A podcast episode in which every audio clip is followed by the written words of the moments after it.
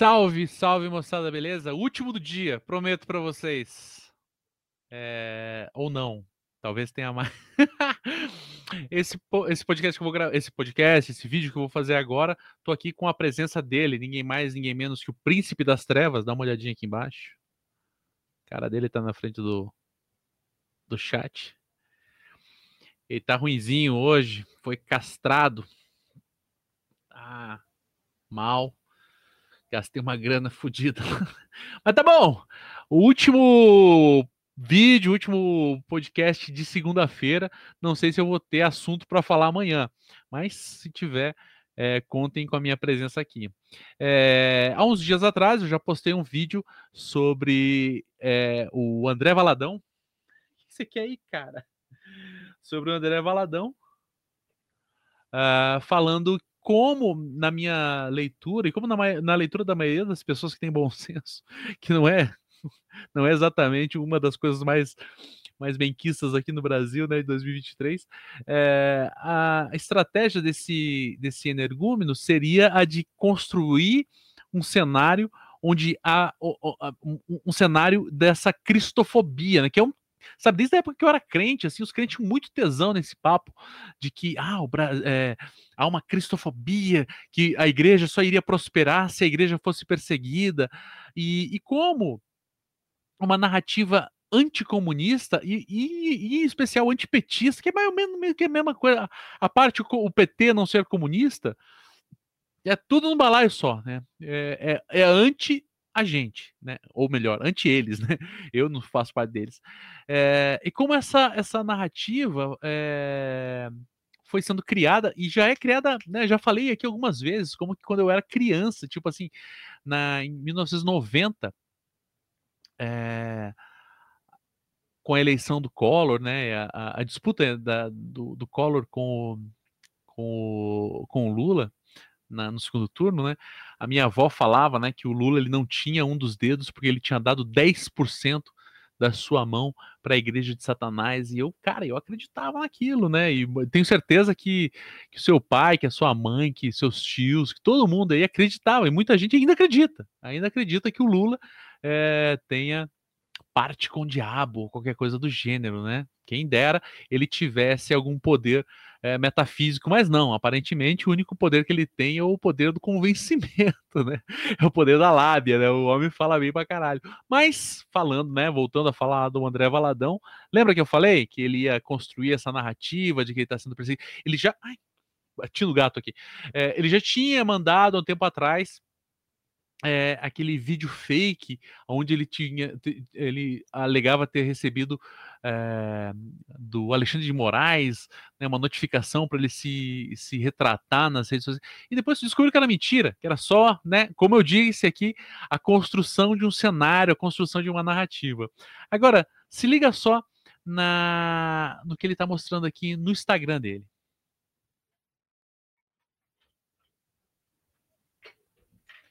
Deixa eu colocar o gato no chão aqui, peraí.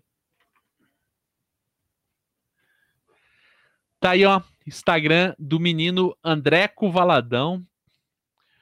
Uh, um post que ele fez há 10 horas atrás, né? Eu tô gravando agora na, na noite de segunda-feira.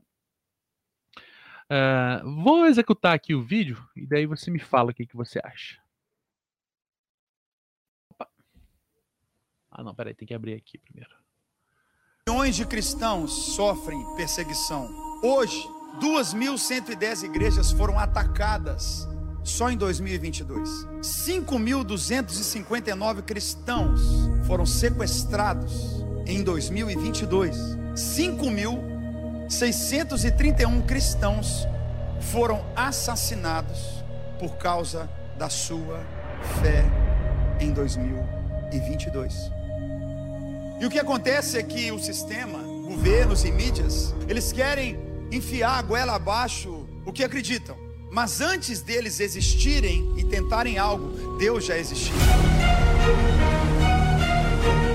Um cristão ir para a faculdade federal com uma camiseta Jesus te ama. Eu quero ver um cristão ir para a faculdade, para a escola ou andar no shopping com uma Bíblia debaixo do braço. Quero ver o que acontece com ele. Ou com uma camiseta dizendo: Deus criou o homem e a mulher. É, cristãofobia. Mas deixa eu te falar, a perseguição não parou a igreja. Nenhum sistema desse mundo vai parar a igreja. Cristãofobia existe, mas vai cair por terra em nome de Jesus. É hora dos cristãos se levantarem e dizerem: Ei, como você tem a ousadia de falar comigo como eu devo crer? Cristãofobia não, cristãofobia é uma realidade.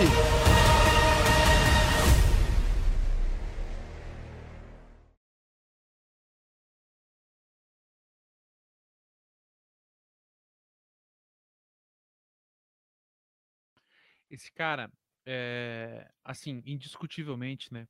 Como eu já falei no outro vídeo, eu não, não tenho acompanhado o portal Portas Abertas lá e para saber, talvez. Eu sei que o Jonathan e a Tamires, que estão lá no Crentaços, que é o, o site que eu comecei, que eu entrei na internet a partir do Crentaços, não sei se você sabia. É, site que daí, depois de um tempo, eu abandonei, deixei com não abandonei, larguei, é, deixei com eles que eram meus parceiros queridos na época que eu, que eu produzia por lá. É, eu sei que eles te, acompanham muito essa questão da perseguição dos cristãos, a perseguição real aos cristãos, né? Em muitos países, sobretudo na Ásia, né? Eu sei que em alguns países é, daqui do Ocidente também é, mas assim, a, na sua grande maioria, em países na Ásia, os cristãos são de fato perseguidos. E são perseguidos por conta da sua fé, por conta de manifestarem, simplesmente de manifestarem a sua fé em Jesus Cristo, manifestarem a sua fé no Evangelho. E quando isso acontece, é, pelo menos na época que eu era cristão, isso se noticiava de maneira muito, muito forte assim entre os cristãos. Né? Todo mundo sabia que havia, eh, as pessoas citavam quantos cristãos morreram em tal ano, em tal país, quantos cristãos foram é, presos. É, se falava muitas coisas, coisas, algumas coisas que hoje eu sei que não são tão verdade assim, mas muitas coisas que sim são verdade, porque são notificadas por, por é, veículos de comunicação que não são cristãos, né? veículos de comunicação dos próprios países. Em muitos países, o cristianismo ele é de fato, né? Em muitos eu não sei quantos, mas em alguns países o cristianismo sim é, é um é, o cristão ele é vítima de uma perseguição brutal por conta de outros grupos religiosos, né? Os cristãos, onde os cristãos são minoria. E quando um cara como esse aí, o pastor André Valadão, ele alega que no Brasil de 2023 existe cristãofobia, eu acho que na, na sabe, numa análise superficial, superficial, ele está desrespeitando a vida de todos esses cristãos que morreram que são presos, que são sequestrados nesses países. Ele está ele tá desrespeitando o sangue dessas pessoas sendo derramado, que foi derramado ao longo de tantos anos. Eu não sou cristão mais, né? É, eu tenho mil e uma críticas à igreja, vocês sabem o que eu penso acerca da igreja, mas quando esse homem, e eu queria que você que está vendo esse programa, que está ouvindo esse podcast, se você tiver acessibilidade tal, repassar isso para os seus amigos cristãos, para os seus não amigos cristãos, para os seus pais, para seus, para todo mundo. Quando você fala que no Brasil, no Brasil de 2023, uma pessoa não pode ir com a camiseta Jesus te ama ou qualquer coisa semelhante, Deus fez o homem e a mulher, ou ou carregar uma Bíblia. Qualquer... Quando esse homem fala isso, ele está se escarnecendo do sangue de centenas de milhares de cristãos que foram de fato mortos porque acreditavam que a proposta do evangelho é a proposta transformadora do mundo. E assim, como eu disse, eu não sou cristão, mas imagino que se eu fosse cristão, isso seria de uma gravidade gigantesca para mim. Isso seria motivo de eu subir no meu púlpito e pregar contra esse homem. Porque é, é, de um, é de um escárnio brutal, é de uma falta é, é de uma falta de visão de reino brutal, é de uma falta de, de, de humanidade brutal. Porque o que ele fez e que levou ele a, a ser, entre mil aspas aqui, perseguido, é, a ser notificado, a ser indici, indiciado ainda não, mas a, a ser. É, a, a, o que fez ele chamar atenção foi ele ter cometido um crime, ele ter incitado aos membros da igreja dele e aos cristãos que assistem ele que cometessem violência contra pessoas LGBTQIAP+, as quais, ainda que você que é cristão julgue que ser homossexual, ser transexual, ser o que for, seja um pecado, ainda que você julgue que seja o maior de todos os pecados possíveis que uma pessoa possa cometer, em hipótese alguma, em leitura qualquer do evangelho, você vê Jesus propondo qualquer coisa desse tipo. E você pode me falar assim: "É, mas no Antigo Testamento, OK. E você que é cristão sabe que o Antigo Testamento ele não é algo é, factível, ele não é algo para ser literalizado na vida do cristão. O que é para ser literalizado, o que é para ser posto em prática na vida do cristão, são as propostas objetivas que Jesus Cristo faz a partir das palavras dos quatro é, evangelistas.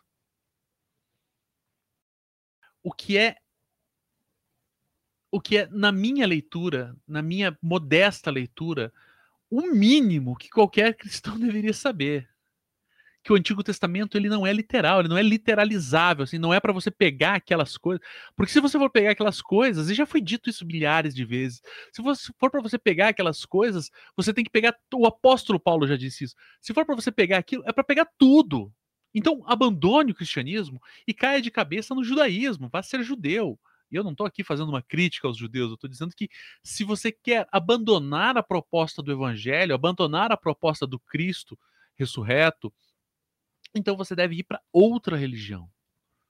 E se você quer ir para outra religião, e eu estou aqui com toda a modéstia do mundo, eu que não sou um homem modesto, é, eu quero dizer que se você acha que colocar em prática as coisas que estão dispostas no Antigo Testamento é uma atitude de cristão, é uma atitude própria daquele que manifesta a sua religião em o Cristo, tendo Jesus Cristo como chave hermenêutica de sua leitura bíblica, me desculpe, mas você não entendeu nada de cristianismo.